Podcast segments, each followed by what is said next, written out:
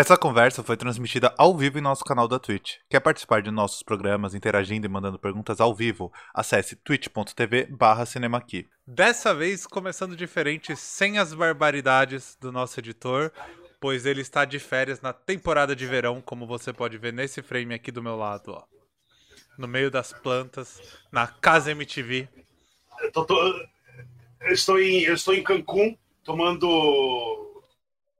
Eu esqueci uma bebida de Cancún, mas é uma bebida de Cancún. Não, kombucha, porque você é é- hipster da é- MTV. Em Cancún, o que que bebe em Cancún? É.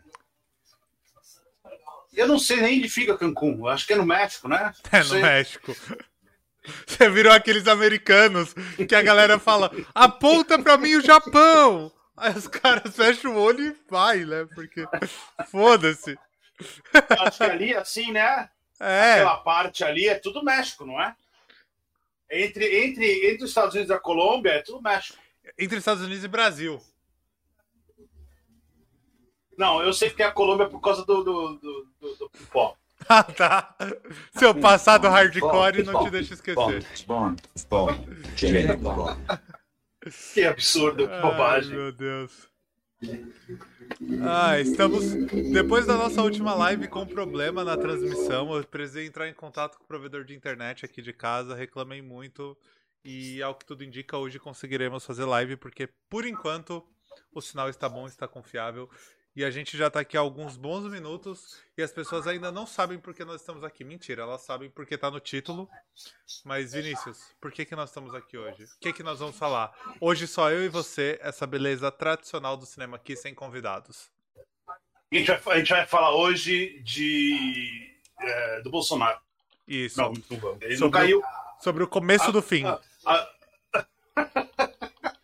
a- a live também não caiu, ninguém caiu, então a democracia. pouquinho, tá. mas Soltaram uma enquanto- mãozinha dela, assim, do penhasco. É, exatamente. De qualquer jeito, a gente vai falar Fala, dos, Mistadre. Bem-vindo. dos 10, 9, 5, depende do, do tempo que a gente tiver, melhores filmes dos anos 10. E não estamos falando de 1910, mas sim de 2010. Poderia ser sobre 1910 também, hein? Teríamos. Poderia ser sobre Uma 1910. lista Tá aí, eu incrível. acho que é um. Eu acho que, é um é, eu acho que todo mundo ia ficar super interessado. né? Sim, Uma lista. É, com certeza. seria a live mais assistida do cinema aqui na história da Twitch, com certeza. Eu acho que também, pelo, pelo, em termos de SEO, se a gente fizesse uma live, os melhores filmes de 1910, só teria gente. Então, É, né? eu duvido que tenha algum Os outro quatro- site com essa lista. exatamente, os quatro views que forem procurar isso seriam nossos. Sim, quatro views por década. Olha aí uma audiência sendo construída. Exatamente. Mas enfim, Como os a melhores gente... filmes dos anos 10. Isso mesmo. E como a gente fez? Eu listei Ó, um cinco. de moto aqui. Cancún tem muita, Cancún tem muita moto. Eu vou desculpar, pedir desculpa para todo mundo. As motos passam aqui dos mexicanos, então Los faz barulho. Me perdoe.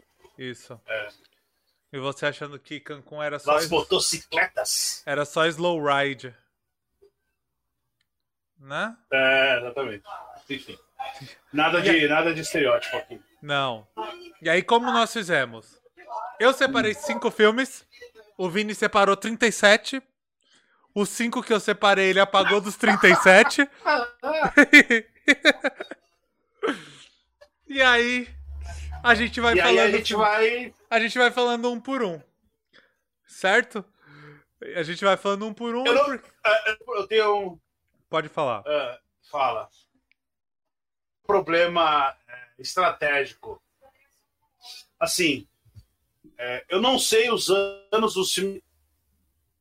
Então talvez algum pode estar errado.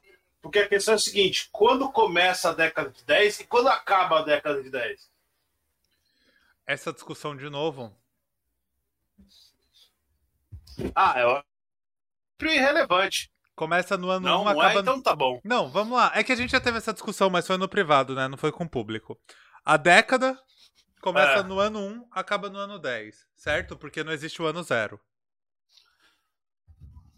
Tá, então a década de 10 a- começa no ano 11 E acaba no 20. e acaba no ano no ano 20. É Porque isso? não existe. É, porque não Do existe. 20 à meia-noite de dezembro. o... Isso. Porque pensa lá, contou a partir do nascimento de Jesus ao nosso calendário.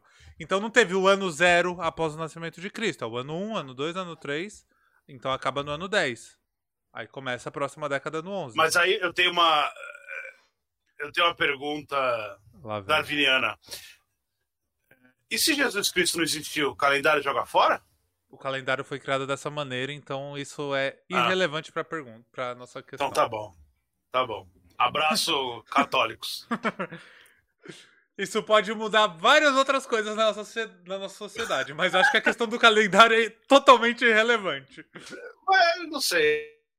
Né? A gente vê disso. Só quando aparecer Jesus real. Isso. O Messias. O Messias. Opa! Tá aí uma dica aí. tá. Ai, Vini, quando a gente faz live junto é muito difícil cantar só Mas tudo dois. Porque a gente não tem um, um convidado que tá constrangido e a gente fala, vamos voltar pra pauta, vamos voltar pra pauta. É, vamos lá. Sanada suas É, dúvidas? Fala o primeiro. Quer falar o primeiro filme? Começa você. Sim. As outras. Eu? Começo eu? Sim. Eu acho que a gente tá com um delayzinho de transmissão, tá? Então o pessoal já tá sabendo. Talvez se eu ou o Vini nos atropelarmos um pouco é porque tá num delay na nossa conexão. Começa aí, Vini. Então vamos lá, é o que eu falei. Vamos lá, vamos explicar. Como o Rodrigo escolheu cinco e eu tinha uma lista de 13, eu ainda tenho um, dois, três, quatro, cinco, seis, sete, Oito. oito, nove. Então sua lista tinha 14. Oito? Não, porque Ah, não, é que tinha um que não seu- tava na minha não, lista. um seu não tava na minha Não, lista. Não tava na sua lista. Você fazer conta, rapaz? Acho que eu não sou, sou, sou de humanas. É, então, vamos lá. Eu vou, eu vou dar umas opções. Você quer um filme de, de ficção científica, um drama, um filme de terror, um de herói, um iraniano, um coreano, um de musiquinha De Um mexicano. Ótimo. ou um de terror? Um iraniano. Só, por, só pra ter o Ira- clichê. então- Só pra ter o clichê do cinéfilo chato. Então tá bom. O, o primeiro, meu primeiro filme, então, aqui do, do- dos melhores do, do, da década, se chama A Separação. É, deixa eu ver se eu consigo falar o nome dele. É, Jodayen Narder Az Simin, né? É um filme iraniano, dirigido pelo Asghar Fahad. É, e é. é, o, é como é que você quer falar? Você quer que eu explique o filme? O filme é de 2011 e ele é sobre um casal que se separa. Eu, fico, eu acho que o título me deu essa noção. É, é, e eles, na verdade, né, eles não se separam, mas é, é um processo, né? Eles estão num, num processo ali. Então é um filme. É, como, como assim, né? Não é um filme que é sobre. Ele é, ainda que ele seja sobre uma separação, ele não é simplesmente sobre uma separação. É um, é um pouco bem mais complexo que isso, mas é um daqueles filmes que. é, que a gente, quando a gente fala assim, ah, o cinema iraniano tal, não, não, não é isso. O cinema iraniano é diferente do cinema iraniano, porque o cinema iraniano tem uma, uma, é, é muito humano, e esse, esse cara chamado Afgar, ah, é, Asghar Fahad, ele é talvez um dos, dos diretores mais famosos né, da, dessa, da, do, do Irã, porque ele meio que saiu né, dessa dessa desse desse dessa bolha, né? E ele meio conquistou o mundo. Então Sim. ele é um cara super famoso, ganhou o Oscar, ele foi indicado ao Oscar, quer dizer, filme, filme estrangeiro, se não me engano, não lembro qual filme que ele foi indicado ao Oscar, mas ele foi indicado ao Oscar justamente pela comparação. É, mas é um exemplo daqueles assim que a gente fala. É um drama, né? Óbvio que é um drama, no, né? Mas é um drama super humano. E, e sobre pessoas. É sempre o, o, esse negócio do seminariano que muita gente fala que ah, é ruim, isso aqui. Não, não é. É que tem um ritmo diferente e tem objetivos dramáticos muito diferentes, a maioria dos filmes. Porque são filmes, geralmente, são filmes sobre personagens, sobre pessoas e sobre, e sobre situações muito que beiram a simplicidade, mas que elas sempre é, é, acabam é, é indo para onde que a gente não, não, não, não espera, num, jeito sempre num jeito muito sutil. Pelo que então, você tá me falando, é, eu... esse filme é quase história de um casamento na versão chata. Porque é iraniano. Não, não é. É, bem, é, um, é um rolê bem diferente. É diferente, assim, sim. Porque.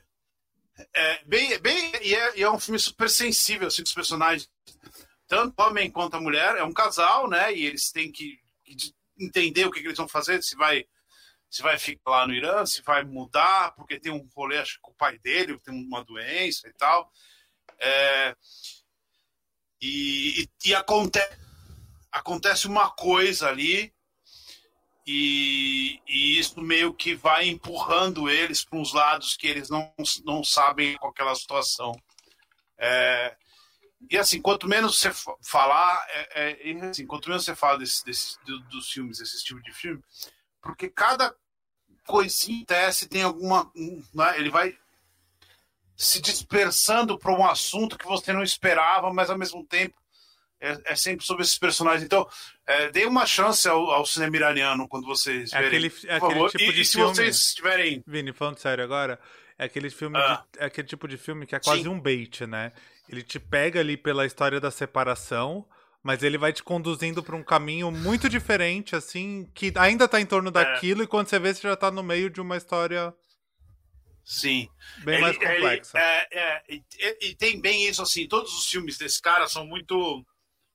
É, tem, tem, esse rolê, mas aos poucos ele foi meio que é, se permitindo ocidentalizar um pouco certos, certas linguagens, não que seja, não que seja um filme ocidentalizado, nada a ver, mas é, ele foi tentando se facilitar para entrar um pouco nesse mercado. Então, é, a separação, o passado e o apartamento são filmes que entraram no, no, no, no circuitão do mundo, assim, né? E são três filmes iranianos, né?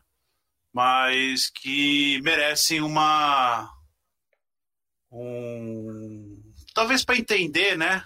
É, talvez para entender o que, que é que a gente fala quando ah, o, cine, o, cine, o, o cinéfilo chato fala ah, eu gosto de cinema persa porque, né, cinema persa é, e, e tem, tem, tem muita é coisa diferente, muita coisa para ver ali, tem muita coisa que sai do, do, do que a gente está acostumado. Então fica aí. Com certeza, a, a separação ele é meio que obrigatório, tá na lista de todo mundo dos melhores filmes da década. E é, é um filme gigantesco. Não conhecia, vou assisti-lo. É de 2011, né? Então. 2011. Sim. É, eu fiz essa de piada, eu poderia ter colocado o Asiático, que eu sei que seria um filme bom. É. Mas eu queria só começar já Sim. quebrando o estereótipo do cinéfilo chato. Pra gente porque vai ter muita coisa popular nessa lista também. Inclusive umas bem clichês. Não é não? É, por exemplo, a separação dos filmes iranianos é popular, talvez. Então fica. A gente tá no, no, no, no rolê aí, se você. Se Sim. o pessoal achar que a gente tá chato, a gente podia fazer esquisitos. Eu vou falar o meu, eu vou começar hum. mostrando como eu sou infantil. Quem não percebe na hum. live. Que é com Divertidamente. Hum. Eu acho, sinceramente, Divertidamente um dos melhores filmes que eu vi nos últimos anos. Não só o filme da década passada, talvez um dos melhores filmes da minha vida. É um filme que me encantou muito. E. É. A gente tem aquele estereótipo, uma coisa que eu acho fantástica do, do Divertidamente é que ele vê quebrar um. Veio quebrar, não, mas ele quebrou um pouco aquele estereótipo da animação pra criança e animação pra adulto. Porque ele consegue ser tudo isso em uma única coisa e você vai ver todas essas camadas. A criança vai entender as camadas do adulto, lógico que de uma forma diferente, o adulto vai entender as camadas das crianças. E isso me pegou muito quando assisti. Até porque eu fiquei uma coisa, antes de assistir, eu vi muitas mães falando de terem saído do cinema chorando com esse filme. Eu achei incrível essa proposta dessa experiência do cinema das mães chorando e os filhos rindo, assim. Sai os dois juntos da sala de cinema, o filho rindo, mijando de rir, a mãe chorando em prantos. Mas é. Mas eu acho uma animação super sensível e que tem muito essa pegada que eu falei de você consegue pegar todos os públicos, colocar dentro dela. Para quem nunca assistiu divertidamente, conta a história de uma criança que tá crescendo, só que essa, só que dentro da cabeça dela.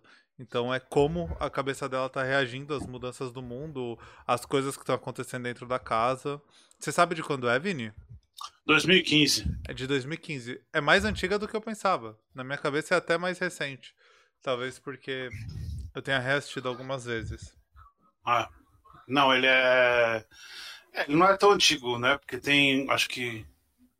São quatro seis... filmes da, da, da Pixar depois, Sim. se não me engano. Não, mas já são que- seis anos, né? É, Parece. É normal, é um, é um tempo. É um tempo normal, assim. Já são seis anos. Eu achava que era até mais recente. Achava que era É. mais pro final da década até, na minha memória. Você... Eu, eu, eu, eu, eu falar. acho que. Eu acho que Divertidamente, junto com Soul, são os filmes mais. Como poderia dizer? Mais. é, é, mais desafiadores da, da Pixar, assim, são os mais. Sim. é, são, são provavelmente os meus dois preferidos como filmes. Fala esses filmes grandes, né? E, e eles têm, eles são dirigidos pelo mesmo cara e eles têm essa é, é o mesmo objetivo de tentar é, materializar o abstrato, sabe? É um Sim. negócio muito, cara, eu acho, eu acho divertidamente um negócio experiência mesmo incrível assim. São poucos os filmes. Isso, né? Eu acho que quem, todo mundo que, que, que, que vê muito filme, né? é, tem esse negócio. assim, São poucos os filmes que você tá no cinema e de repente você vê assim alguma coisa explodir na sua cabeça e fala assim, ó, eu tô vendo um dos melhores filmes aí da, da história do cinema. Não, Divertidamente tem isso, assim. você falou que real, assim. o objetivo é materializar o abstrato. O abstrato. Isso, inclusive, literalmente no Divertidamente, quando eles passam É. naquela sala. Quando ele da- passa no abstrato. é. no abstrato. Eles passam numa sala lúdica, assim. Eles É, estão então, literalmente é. materializar o abstrato. É, é o filme, é- eu acho gigantesco esse filme, assim. Sim. E é aquele negócio, se você acabar de ver o filme e falar, pô, tô vendo a história do cinema aqui sendo feita, aqui assim, ó. Curioso Ah. É. que muitas pessoas do meu convívio não gostam desse filme. Bom, né, é, citando qualquer cinéfilo, se não gosta é porque não entendeu, né? O, o projeto social que eu faço parte, por exemplo, uma vez a gente foi fazer um, uma sessão de cinema pra eles eu sugeri o Divertidamente. Eu fui voto vencido, assim, tipo, o pessoal, não, é um filme mó chato, as crianças não vão entender. Elas vão dispersar. Ó, o- sabe um negócio que é muito legal? Talvez, talvez. É, mas o Divertidamente, ele é um filme que ele é muito interessante, talvez, para ser é, discutido como cinema, sabe? Assim, Sim, você quer apresentar o Divertidamente para alguém e falar sobre o Divertidamente depois. Isso é, isso é poucos filmes você consegue fazer isso. Não por destrinchar, por entender, por não, simplesmente para você conversar. E aí eu acho que é, criançada, tal, eu acho que vai é, a partir de uma idade, né? Vai começar. Se você tiver essa conversa depois, vai é de explodir a cabeça, assim, né? sim. quando você vai né, mostrar o que eles estão fazendo. É um filme muito complexo, cara. Cada frame dessa desgraça é um negócio de explodir a cabeça, assim, cada referência, cada, cada detalhe, cada easter egg, tudo tem uma, uma explicação para estar ali, assim, naquela forma. É um negócio, é um, é um, é um trabalho é, é incrível, é genial esse filme. E é legal porque é isso que você falou, ele é estruturado, ele é tudo muito conciso, assim, não tá ali o easter egg, a informação por tá. Ele Não, tá é. ali fazendo sentido, ele tem um motivo claro pra tá ali. Isso que eu Sim. acho sensacional, hein, divertidamente. Incrível. Aí foi só pra contrapor o clichê também. Vai do. Tá. Vai do. Pra gente vai do cinema iraniano pro desenho. Tá, e aí você tem alguma outra categoria pra me Não, pode. aqui? Não, pode escolher o que você quiser da sua lista de 17 nomes. Que você falou 13, mas eu te conheço. Não, são 13 mesmo, real. Vinícius, eu te conheço. São 17, vai. Não, eu não. 17 só na urna. É, Ah, sabe o que é foda? Quem Ah. conhece a gente, acompanha nossas lives, sabe que a gente fala essas merdas brincando. Porque a gente gosta de humor de absurdo. Mas a gente tem que pensar que agora, essas lives a gente tá disponibilizando o áudio completo em podcast. Então imagina uma pessoa que nunca viu a gente, cai lá no áudio e você fala assim: Não, 17 só na urna. Essa, essa, esse é o seu legado pro mundo, Vinícius. Quem votou 17, e vou mais longe, hein? Quem votou 17 na urna não vai votar mais porque. Porque não vai votar. Não é 17, então ele não vai. Né? Então, enfim, vamos lá. O próximo. Um filme normal aqui, sem. sem, sem como é que se fala? Sem cinéfilo. Sem surpresas, né? É um filme. E aí que tá, esse era um problema, porque ele é de 2010. Eu, eu corto ele ou eu, eu finjo que a gente fez a conta errada?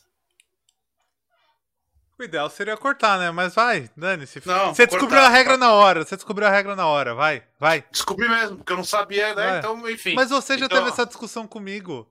É, mas. E você mesmo é, defendeu que, é de 1 a 10. Mas vai. Tudo bem. É, acho que foi né, no finalzinho do ano, então tá tudo certo. Mas. Entrou no circuito mesmo em 2011. É, ele concorreu ao Oscar em 2011. Pronto. Isso. É um filme chamado A Rede Social. De Olha, 2010, filmaço. né? Do nosso amigo David Fincher. É, então, é, o David Fincher é um cara, né, que eu acho que é, qualquer coisa que o David Fincher fizesse tem que prestar atenção, né? E, e só vou tirar a dúvida, o que ele estava fazendo antes da rede social, porque isso é, é muito, é muito curioso para a gente pensar nisso. Quer ver? Um segundo. Antes da rede social. Quer ver? É, ele tinha feito. Ele tinha feito é, Zodíaco e o curioso caso de Benjamin Button. Então, Zodíaco é um filme que tá, é, é um filme muito a cara do David Fincher. E ao mesmo tempo ele foi fazer um, um outro filme que, tipo, que ninguém entendeu o que, que ele queria fazer com o caso curioso caso de Benjamin Button, que muita gente até gosta, mas é um filme que, cara, parece que não tem nada a ver com ele. Sim. E aí, quando ele anuncia que ele vai fazer um filme do Facebook, é muito preocupante, porque você estava vendo, você, você, o pessoal, né, todo mundo tá vendo aquele, aquele David Fincher do Seven, aquele, é, aquele David Fincher do Clube da Luta. É, e Por sinal, Vini, eu Ah. sempre confundia o Zodíaco e o Seven. O Seven é o não, eu tô ligado. Pitt. É, Tá. não. É que os dois, na minha cabeça, têm propostas parecidas, apesar de não serem parecidos. É só que são sobre serial É, killers, o, né? o, o Zodíaco é, é, é real, né? E o Sim. Seven não. O Seven é, é disparado um dos melhores filmes da, da história do cinema pra mim. Filmaço. Mas, é, então assim, é uma pessoa que vem de Seven, vem de Clube da Luta, vem de Quarto do Pânico, que são filmes ultra, né? é, fechadinhos, né? E aí, o curioso caso do Benjamin Button é o, é o contrário. Ele parece estar fazendo um épico, meio sem objetivo, um objetivo dramático específico, mas meio sem objetivo. E aí você fala, pô, eu vou fazer um filme do Facebook. E você fala, putz, aconteceu alguma coisa, né? Acho que o, o David quer desistir do, do próprio nome. tá É, devendo mas- Serasa, né? é, sei lá. E aí, e aí ele apresenta a rede social. E aí a rede social é, é disparadamente o melhor filme, talvez o melhor filme do ano, daquele ano. É um negócio incrível, porque ele é minimalista naquele, no que ele quer contar, e aí ele tem um, um, uma obsessão pelos personagens, assim, principalmente pelo. pelo. O, como é que é o nome dele? Zuckerberg. Zuckerberg, é, que é, é um negócio meio.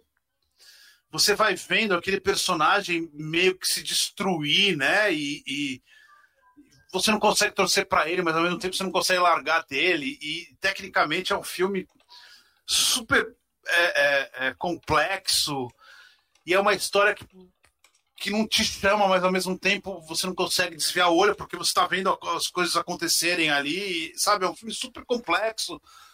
E é, e é a cara do David Fincher, assim, de, de fotografia, de direção, dos atores, dos diálogos, é tudo, é tudo muito a cara dele. E é o Facebook. Então, assim, é muito louco como ninguém, absolutamente ninguém acreditava é, no, no filme do Facebook. E aí, quando sai o filme do Facebook, você fala, porra, esse é um dos melhores filmes do, do, do, dos últimos tempos, sabe? O negócio. E é incrível o filme. Eu acho. Eu, eu fui uma dessas incrível. pessoas, assim, que não botava tanta fé, não.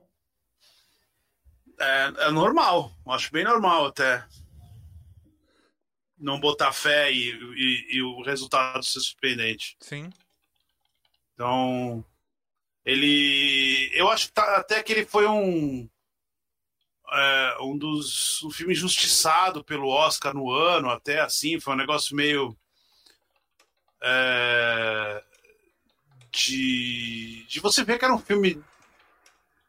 É que é um filme pesado, né? No final das contas, né? Não é um filme que te pega pra. Não tem esperança no filme, tem, tem Sim. todo um rolê e tal. Mas é um filme, pra mim, é um filme impecável, assim, de tudo. A Flávia tá aqui no chat. Trilha sonora do filme do Facebook. Quem fez? Quem fez? Não, no, o nosso amigo Trent Reznor. Trent Reznor. É. Escrito pelo Aaron Sorkin, o, o roteiro. Então, quer dizer, é, é um filme é muito, é muito acima assim do, do que se espera. De uma biografia E- do Facebook. É, e, é, e é muito. dizer, É muito selvagem o filme, né? Sim. É muito cru e tá mostrando as coisas mais horrorosas, sem é, passar pano em nada. E os personagens são ruins, ruins, né? No sentido de serem todas péssimas, né? E, e- mas ao mesmo tempo a história é tão intrigante é, que e vai acontecendo as coisas, tem várias reviravoltas e, e é, uma, é um filme bonito assim de ver, né? E é perfeito, enfim. Tá aí um dos melhores filmes da, da década, com certeza absoluta. Sim. O... Você deu uma roubada pra colocar ele, mas beleza. Tudo bem. Tudo bem. A Flávia tá comentando aqui que o filme captou bem a tempo que tava rolando. Foi quase que em tempo real. Isso é, isso é muito importante também. Porque É. o filme é de 2010. Então. Era o ápice do Facebook, assim. Então é. Eu não sei, esse, o livro é de. Eu não sei, deixa eu ver de quanto que é o livro. O livro eu acho que deve ser de uns dois anos antes só. No máximo. Ah, cadê? O livro é de 2009. Um ano antes. É. Realmente. David Fincher tava ali no. David É, é normal isso também, viu? É, Hollywood comprar os direitos do livro antes é, e começar a fazer o livro, começar a fazer o filme, o roteiro, pré-produção, tudo isso antes do filme ser lançado. Às vezes, né, você tem um pessoal que fica olhando e fala, esse filme aqui vai dar um, é um bom filme. Então, mesmo antes do, do, do escritor é, acabar o livro até, né, se tá numa primeira revisão, etc., ele já vendeu os direitos e alguém já tá fazendo o roteiro lá ao mesmo tempo que ele e tal. Então, para até porque sabe que a, a produção é negócio que né, dura, sei lá, dois anos, talvez, a maioria. De- desde o da primeira ideia até o, o final. Então, às vezes, como é um filme que, é, que muito provavelmente seria é, disputado, é normal, nesse caso, muito provavelmente, ter comprado antes os direitos, ter já começado a fazer com o cara escrevendo. Ben Mesrick. Sim, Enfim. faz sentido. Tá aí. Pra sair rápido, né? É. Então esse é nosso terceiro filme. É. Terceiro filme. Recapitulando. Primeiro foi um iraniano que ninguém se importa, mentira, foi o iraniano A Separação, só pra manter o clichê de filmes iranianos. Depois Divertidamente. A rede social. Agora a rede social. O E quarto agora? que eu vou É? falar, Ah. eu vou ser clichê do esquerdo macho e vou citar o Bacurau. Hum. Porque. Porque eu tinha uma namorada e eu levei ela pra ver ela, o filme Bacurau, não, 12 vezes. Não foi isso? Não foi você, esse Não. cara? eu felizmente. Eu felizmente sou monogâmico, eu não lidaria com essas É, situações. então tá bom. Ai. Não, eu falei com o Vini até antes de começar que eu fiquei na dúvida entre Bacurau e um outro filme. Que pra mim os dois são semelhantes. Apesar de muito diferentes. Ah, eu deixei. tá completamente louco. Só deixa, eu- deixa eu interromper. Semelhante em termo Ele de tá público. Completamente não faz o menor sentido o que ele tá falando. Vocês Não, vão entender depois, mas ok. E não. vão ficar, vão ficar achando que ele não viu nenhum dos dois. Mas continua, Rodrigo. Não são filmes semelhantes. Mas é que eu criei, eu tentei criar, tipo, meio umas propostas de filme, assim, como ele está só cinco. Então tem, tem meio que criar umas propostas de filme, esses dois competiam. E aí o meu clichê esquerdomacho, por mais que eu tente fugir, me puxou mais pro Bacurau. Entendeu? E eu deixei o outro que eu tenho certeza que vai entrar na lista do Vini. E eu acho que Bacurau, eu coloco ele aqui, além de todo o contexto do filme ser cravado, assim, muito reflexo do tempo que ele foi lançado. Ele pegou muita gente de um jeito interessante, alimentou muitas discussões. Mas eu acho que ele também colocou. Eu tenho a impressão que a gente estava na. Saindo. Isso é uma, uma impressão totalmente minha, tá? A gente estava muito naquele esquema de filme Globo e o filme de nicho. E ele pegou no meio termo aqui que ele conseguiu entrar nos dois públicos no cinema brasileiro.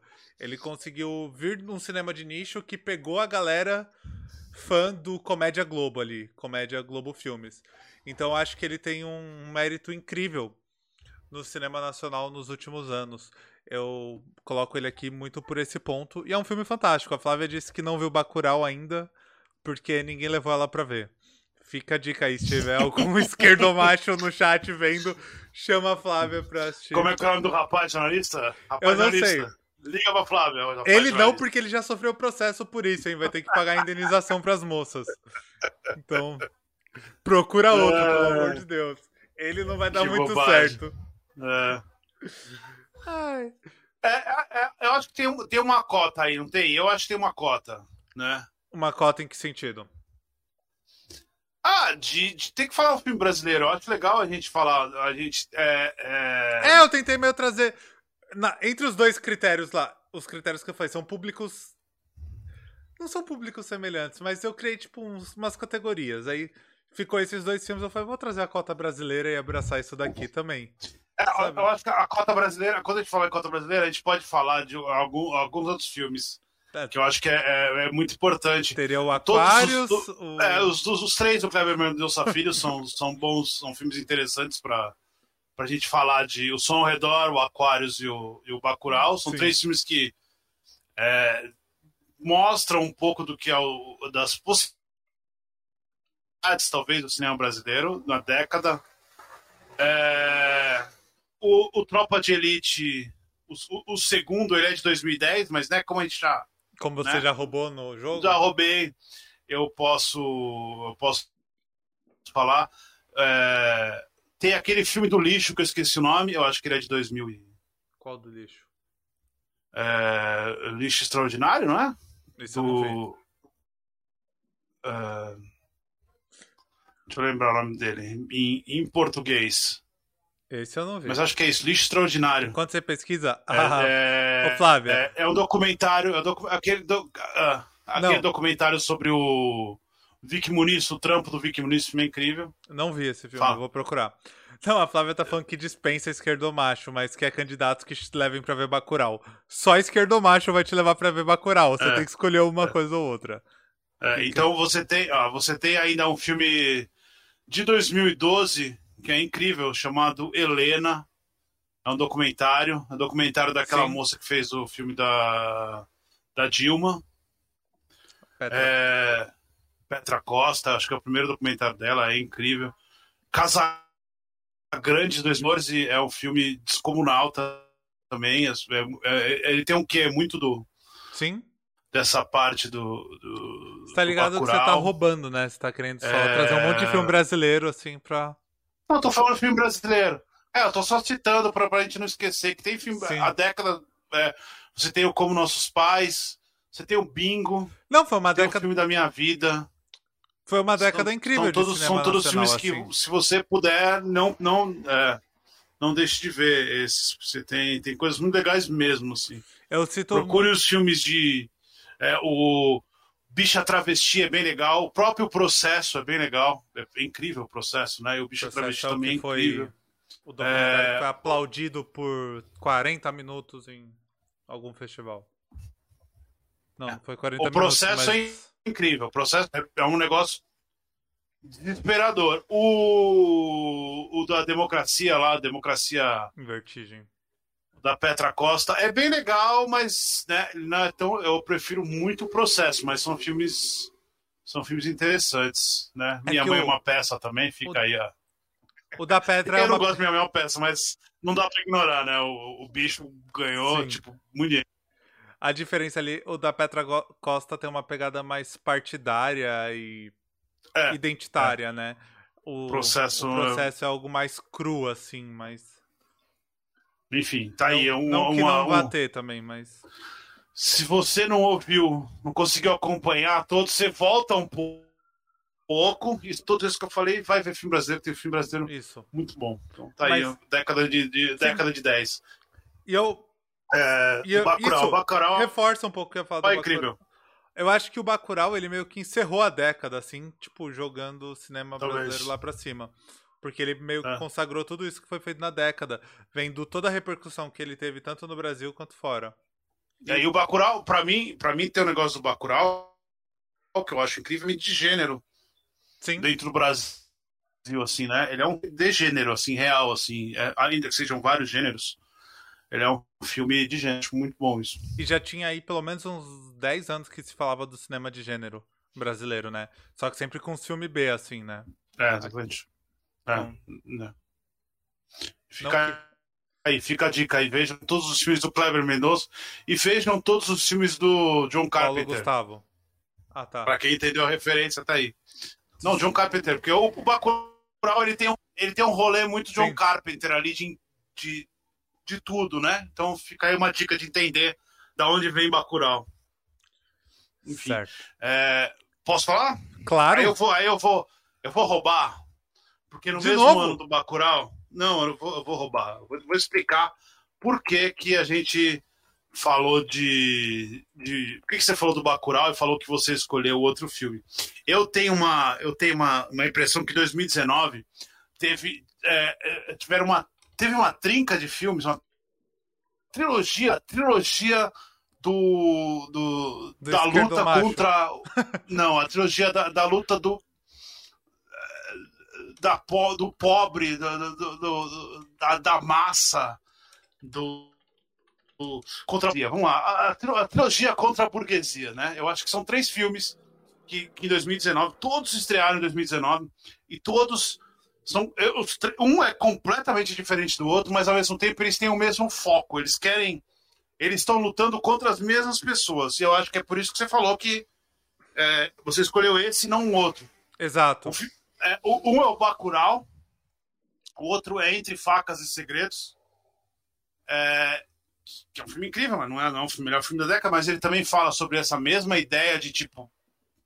É, tem alguma coisa errada aqui nessa burguesia, né? E o terceiro filme é o que eu acho que é um dos melhores da década, que é o Parasita, de 2019, que são. Que tá em qualquer lista de melhor da década.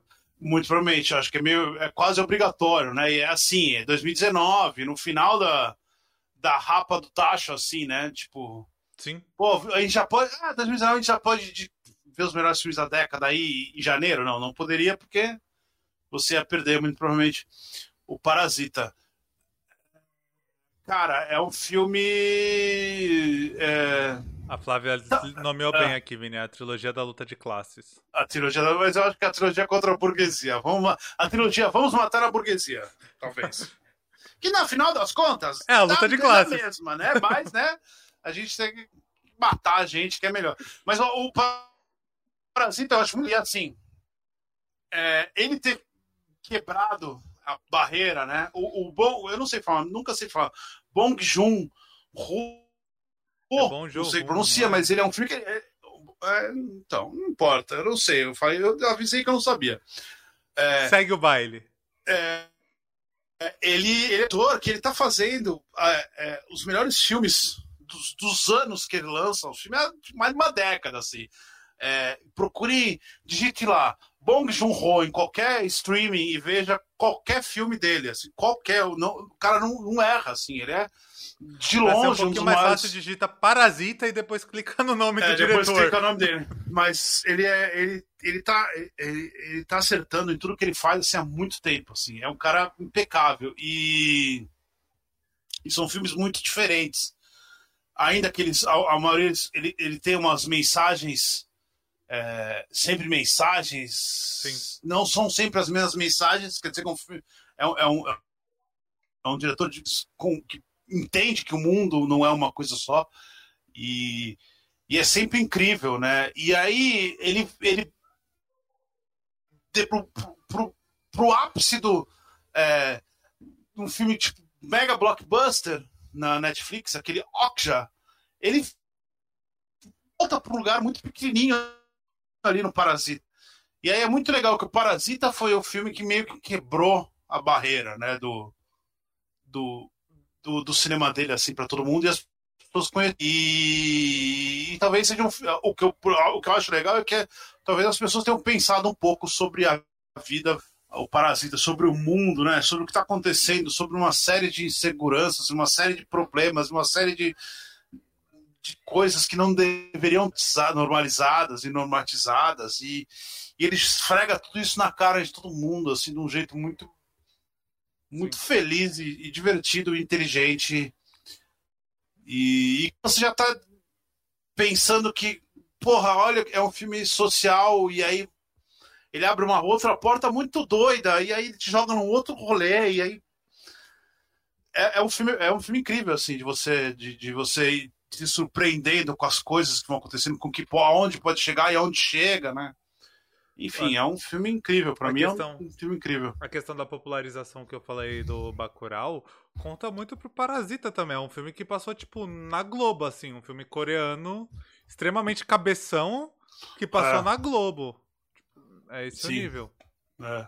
Então, tipo meu pai viu Parasita tá É. ligado tipo meu pai que não vê filme é, e, e- e- também tem uma coisa muito legal do Parasita que você começa a ver o Parasita e em muito pouco tempo você tá muito dentro daquele mundo e você vai, vai se surpreendendo a cada, a cada, a cada reviravolta. que Tem muitas reviravoltas dentro do filme, né? Então é um filme que vai sempre te empurrando mais pra frente.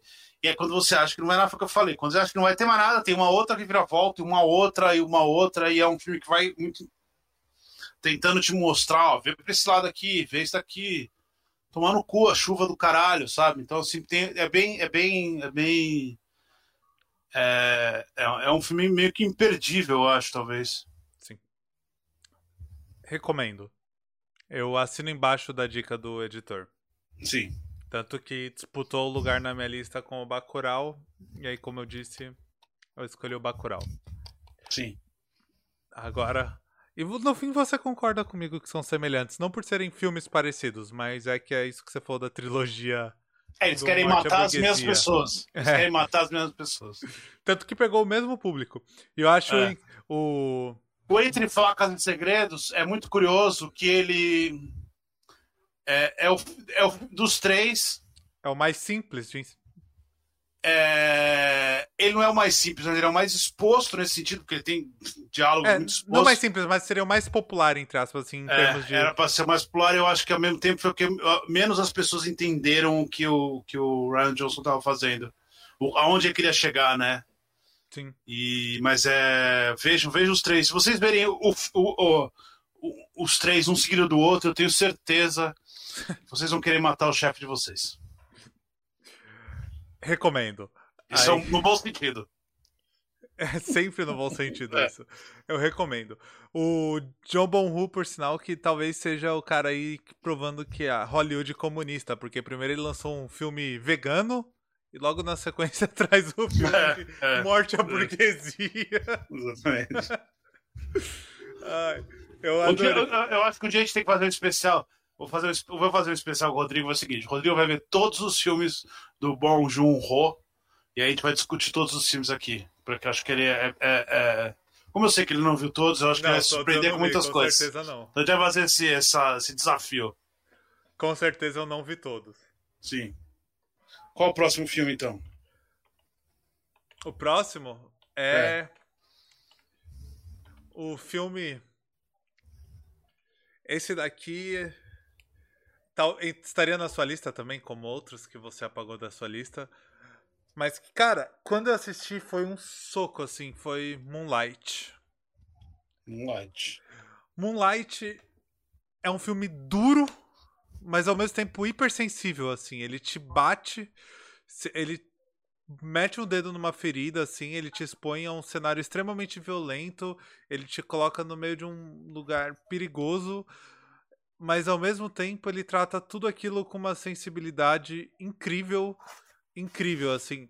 Eu, quando assisti Moonlight, é, eu acho que ele ficou meio na categoria de filme de hipster, assim, né? Apesar de ser filme de Oscar e tal. Não é aquele filme que estourou, né, pra grande público. Sim. É, é não, ele não estourou. É. E aí eu, eu sei que eu saí me evangelizando um monte de gente pra assistir Moonlight, assim, no ano de Moonlight. Porque é um, é um drama muito é um drama duro e sensível sobre um amor, e um amor simples, assim. É um amor simples, só que acontecendo dentro de uma situação complexa, em que é muito difícil dele sobreviver. E, e a forma que ele vai contando, pegando três. as três partes da vida do cara, né? É, mudando os atores, contando diferentes momentos dele. Tem o que eu esqueci o nome que faz o. A série da Marvel até. Fugiu o nome dele. Mahershala Ali. Isso. É muito difícil lembrar o nome dele. É, o cara. É o, o é, Boca de Veludo. É, chama ele do, do, cara do, de Oscar. Ele tem 26 Oscars. cara de Oscar? Sério que ele tem 26 Oscars? Não, acho que ele tem 3 ou 4, 3, se não me engano. Mahershala Ali, pra quem não sabe, ele. ele ele é o próximo Blade, tá? Fica Sim, ele dica. é o próximo Blade, bem, bem lembrado. É. Eu sempre lembro ele como Boca de Veludo, das séries da É, Marvel. do Luke Cage. É. Do Luke Cage, isso. É. A hora e que aí... ele morre na série, a série perde a graça completamente. Completamente. Ele é, me... ele, é a... ele é o personagem da série. Ele é Exatamente. foda. Exatamente. É incrível como a série fica chata é. sem ele. Mas, cara, eu... é por isso que eu disse. Eu acho que foi um drama que me pegou assim eu não estava preparado para aquele drama. E ainda mais por a gente brinca muito com estereótipos tal. Ele vem quebrando uma porrada de estereótipo, porque ele vai falar sobre um amor gay, é, um relacionamento gay, né, homossexual, um amor improvável dentro de uma comunidade violenta, com um cara preto e Calma, Flávia, você quer dar spoiler já da nossa lista? Eu li aqui até perdi o rumo. E aí isso me pegou muito quando assisti. Porque era um filme que eu não esperava. É, ele, ele, o, o Marshall Ali, ele tem. Ele tem um. Eu não que ele tem um Oscar de melhor ator e um Oscar de melhor ator coadjuvante. Sim. É muito difícil fazer isso num curto período de tempo. É, tem um negócio light que eu acho bem legal. Que toda vez que eu vou pensar nos grandes filmes que eu vi nos últimos anos, eu sempre bato com Moonlight. E aí eu penso assim, ele não é um dos melhores filmes do ano. Aí eu vou tentar, na minha cabeça, vou tentar analisar ele mais uma vez para entender por que, ele não é o melhor dos melhores filmes do ano. E em pouquíssimos segundos eu tô tendo a certeza que ele é um dos melhores filmes dos últimos anos, assim, sabe? As, toda a construção dele, é, cada vez que eu lembro, eu falo, que negócio incrível ninguém mais fez isso. Isso daqui também ninguém faz. Isso aqui é muito difícil de fazer. Olha, isso aqui. E aí ele volta a ser é, é, o melhor, um dos melhores filmes da década. Assim, justamente por causa disso, eu acho que ele é um filme muito simples de você pensar nele. É uma história muito simples, mas ele, ele ganha uma força muito grande cada vez que você pensa nele. Eu ia falar isso da simplicidade. No, nas lives do Oscar desse ano, a gente falou muito de filme pequeno, né? É, Que criou essa ideia de filmes pequenos e tal. É. E o Moonlight é um filme pequeno, né? É um, assim, em questão de história e tal. Ele é um Sim. filme minúsculo, ele não tem uma grande história, é um filme Sim. pequeno. Ah. Mas o que se constrói a partir daquela história pequena é sensacional, assim. Talvez ele tenha sido o criador dessa ideia aí, né, de filme pequeno no Oscar. Tem que levar Oscar. Foi a partir dele, não foi? Um pouco essa onda? Eu preciso dar uma olhada, mas. É, não sei. Ele, ele, ele, ele custou muito pouquinho, né? Sim. Eu acho que ele custou. Cadê? 4 milhões de dólares. Quer dizer, é, um- é uma micharia. Então. E ele, ele, ele ganhou 65 milhões de dólares na bilheteria. Pequenininho, né? Então. Mas assim, ó, ele, ele é um filme de 4 milhões de dólares, ganhou 65 milhões de dólares. É, consequentemente, se você parar pra pensar naquela conta que a gente fez, a partir de 12 milhões, ele tá dando lucro. Então, isso faz o Barry Jenkins, o diretor, fazer agora o que ele quiser na carreira dele por alguns anos, porque ele deu muito lucro nesse filme. Ele faturou 15 vezes mais do que o investido. Muito. Cálculo rápido é, de cabeça. é, mesmo sendo um filme pequeno, mesmo sendo um filme que não estourou, mas ele ganhou o Oscar e ele ganhou muito dinheiro com esse filme. Sim. E é um filme é, que é, é muito difícil você falar alguma coisa, falar algum defeito dele. Assim. Ele, ele é muito. Ele é muito perfeito naquilo que ele está tentando fazer ali. Tudo que ele quer fazer, ele é. Né, ele tá ali. É um filme incrível. Incrível mesmo. Eu gosto muito dele. né? Deixa eu colocar aqui. Eu, real- Moonlight 5. eu realmente virei meio evangelizador desse filme quando assisti assim. É. É, e, ele, e ele é o filme do, do erro do Oscar, né? Que eu acho que ele entrou pra história ainda mais porque ele foi o filme que deram Sim, o, a- o, deram errado. o ingresso de o ingresso o envelope de vencedor errado pro nosso amigo Warren Beatty e ele deu o Oscar pro La La Land quando na verdade, né? O, Era o filme- o Oscar foi do Moonlight, então fica aí mais uma mais um detalhe que coloca o Moonlight na, na, Na história. na história. É, vamos lá, então. Você quer um drama com musiquinha, um filme mexicano. Eu não quero Um La La filme Land, de guerra. Vinícius. La La Land não tá na minha lista. Então você, você escolhe um filme com um drama com musiquinha, Não tenho que escolher nada. um escolhe filme aí. mexicano, um filme de guerra, um filme de terror ou um filme de, de herói. Escolhe aí, Vinícius, sério. Pega os Escolhe um dois. desses. Não, pega os dois melhores pra gente fazer cinco cada. Então pega os dois Ah, mas melhores. eu, aí. eu, eu não vou conseguir escolher porque eu- são todos os filmes são bons. Então vai pra. Ó, que complicado isso, cara. Então eu vou falar de. Tira o herói que a gente sabe que filme de hominho não presta. Filme de hominho não pode ser o melhor do ano. Melhor É da isso? década. É melhor da década, então pior ainda. Não pode? Segundo, Não- eu não posso. segundo uma galera aí, não pode. Filme de Não hominho não posso. pode. Eu não posso escolher o, o, o filme de, de Hominho como o melhor filme da década. Não, segundo o pessoal aí, não. É... Então, Isso, então, é, isso é produto, não é cinema. é, então, então chupa a vida porque é um dos melhores filmes da década é o Pantera Negra.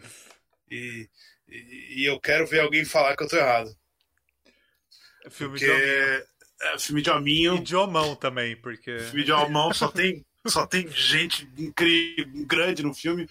Mas ó, é- assim, né? É, é óbvio que é um filme de super-herói e tal, mas é tão difícil fazer o que o Pantera Negra fez é, pro cinema e pra cultura pop que acho que é é, é impossível ignorar a, a, a importância dele pro cinema da década, né?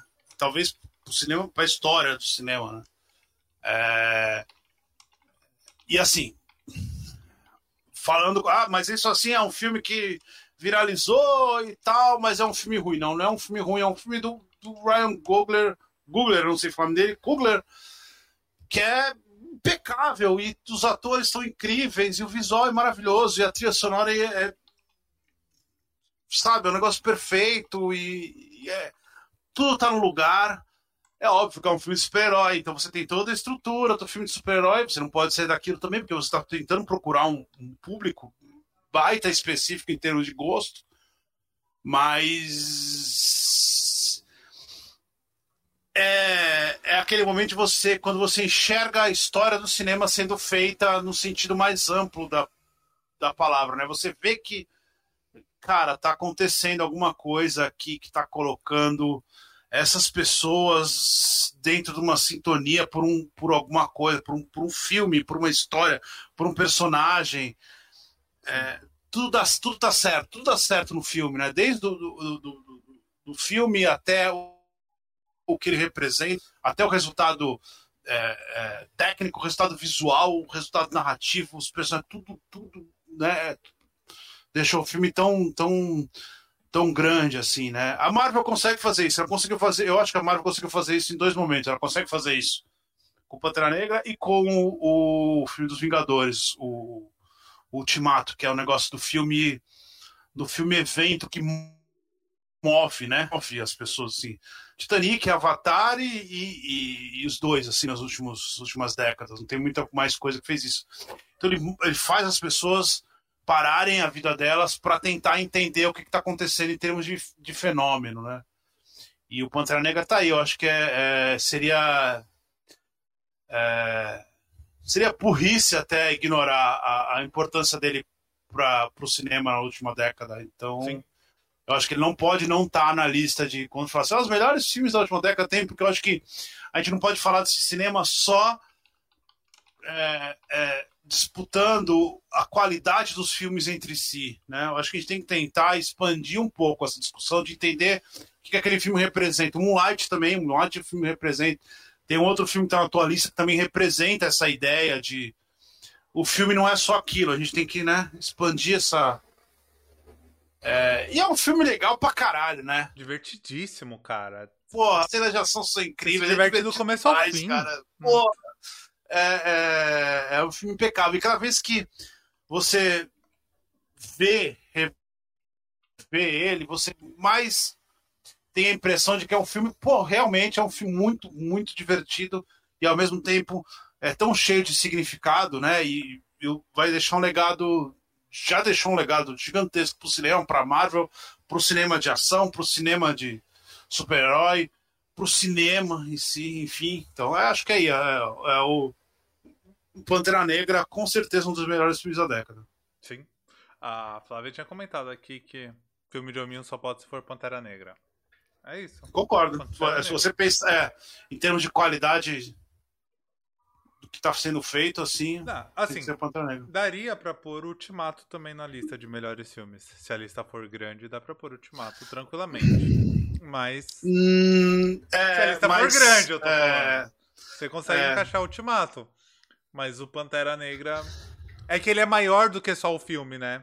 É, é... Igual você falou. Tem a questão é... toda do filme que é, gen... é, assim, genial, não, mas ele é muito bem feito, é muito estruturado. Como eles brincam com a ideia de super-herói, trazendo mais coisas além daquilo, fazendo um filme muito bem feito.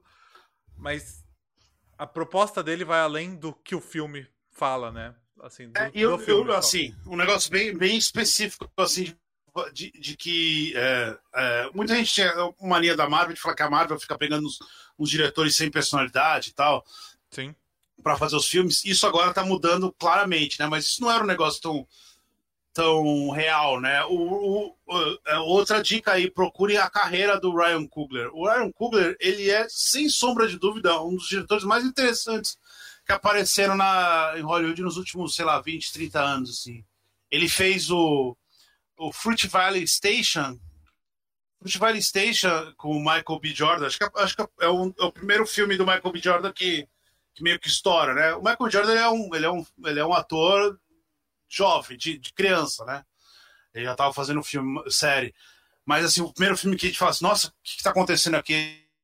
Esse, esse, é um filme chamado Valley Station. Depois ele faz o Creed. São dois filmes super gigantescos, assim, em termos de qualidade. E ele vai fazer o Pantera Negra, ele leva essa qualidade para lá, mas ele expande, né? Então, assim, é, é, eu não acho que o Ultimato tenha isso. Por mais que me divirta, tal, não sei o que, o Ultimato Sim. não tem essa qualidade é, de cinema, assim, de você falar isso, assim, ó, isso, isso, isso aqui está sendo feito por alguém muito bom. Adoro os irmãos russos, mas né, nem perto de ter e... a qualidade, é, como poder dizer, cinematográfica que o Ryan Coogler tem. Assim. E assim, não só o antes, como o depois também, né? Que aí ele veio com o Judas e o Messias Negro.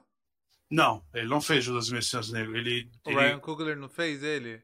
Não, ele, e eu acho que ele é produtor. Ah, Quer tá. ver que ele... Não, é porque ele... eu tinha visto o nome dele na lista. É, ele então. produziu. Não, ele produziu. Então, tá. o, é. então, fechou, confusão minha. Ele não fez. Ele não fez nada. Ele vai fazer o, Wakanda Forever, né? O próximo. É, o Wakanda Forever, sim. É. Mas aí ele fez o.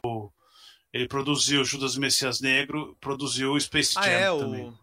Eu fui até procurar aqui o Judas Messias Negros é o Sasha King, né? Isso. É. É, é. não. Mas fica aí, a, fica aí a dica. É, Fruit Valley Station, a última parada, e Creed, Nascido para Lutar. São é, é, Ryan Coogler deixando claro que é um dos diretores mais interessantes da sua geração. Sim.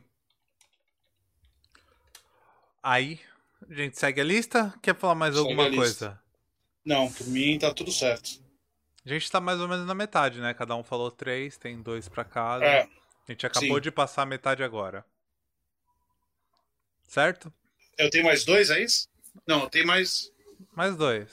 é, Mas eu sei que você vai roubar no final e falar tudo que tava na sua lista de modo rápido pra largar. tá Mas- bom. Então Bora escolhe, fé. então escolhe com carinho o que você quer falar de forma mais aprofundada. Tá. E eu Vai. sei que o resto você vai soltar no final. Fala te- você então. Eu te conheço, você vai fazer isso. Tá bom. É mentira? Não, não é. Pode falar. Fala o seu então. Ai, mantendo aqui na. Foi uma sequência de dois filmes que foram muito falados por questão de representatividade. O que eu vou falar agora entra numa representatividade muito próxima, que é o Corra. Do primeiro filme do. Ai, fugiu o nome do diretor agora. Jordan Peele. Jordan Peele. Primeiro filme de Jordan Peele, que estrelou aí como um dos grandes diretores de terror dos últimos anos e tá fazendo outras coisas também, só o terror. O Corra. Cara, eu nem sei o que falar direito do Corra, assim. Sinceramente. Porque eu acho que ele é um filme muito surpreendente que ele te, le- ele te é o que a gente falou do o que eu falei dos filmes clickbait assim, que ele te pega por um ponto, ele te apresenta um negócio e quando você vê, ele tá te jogando assim num espaço que você não esperava, que você não sabia que você ia chegar ali. E a forma que ele conta uma história de terror, que ele constrói tudo aquilo de um jeito muito sutil.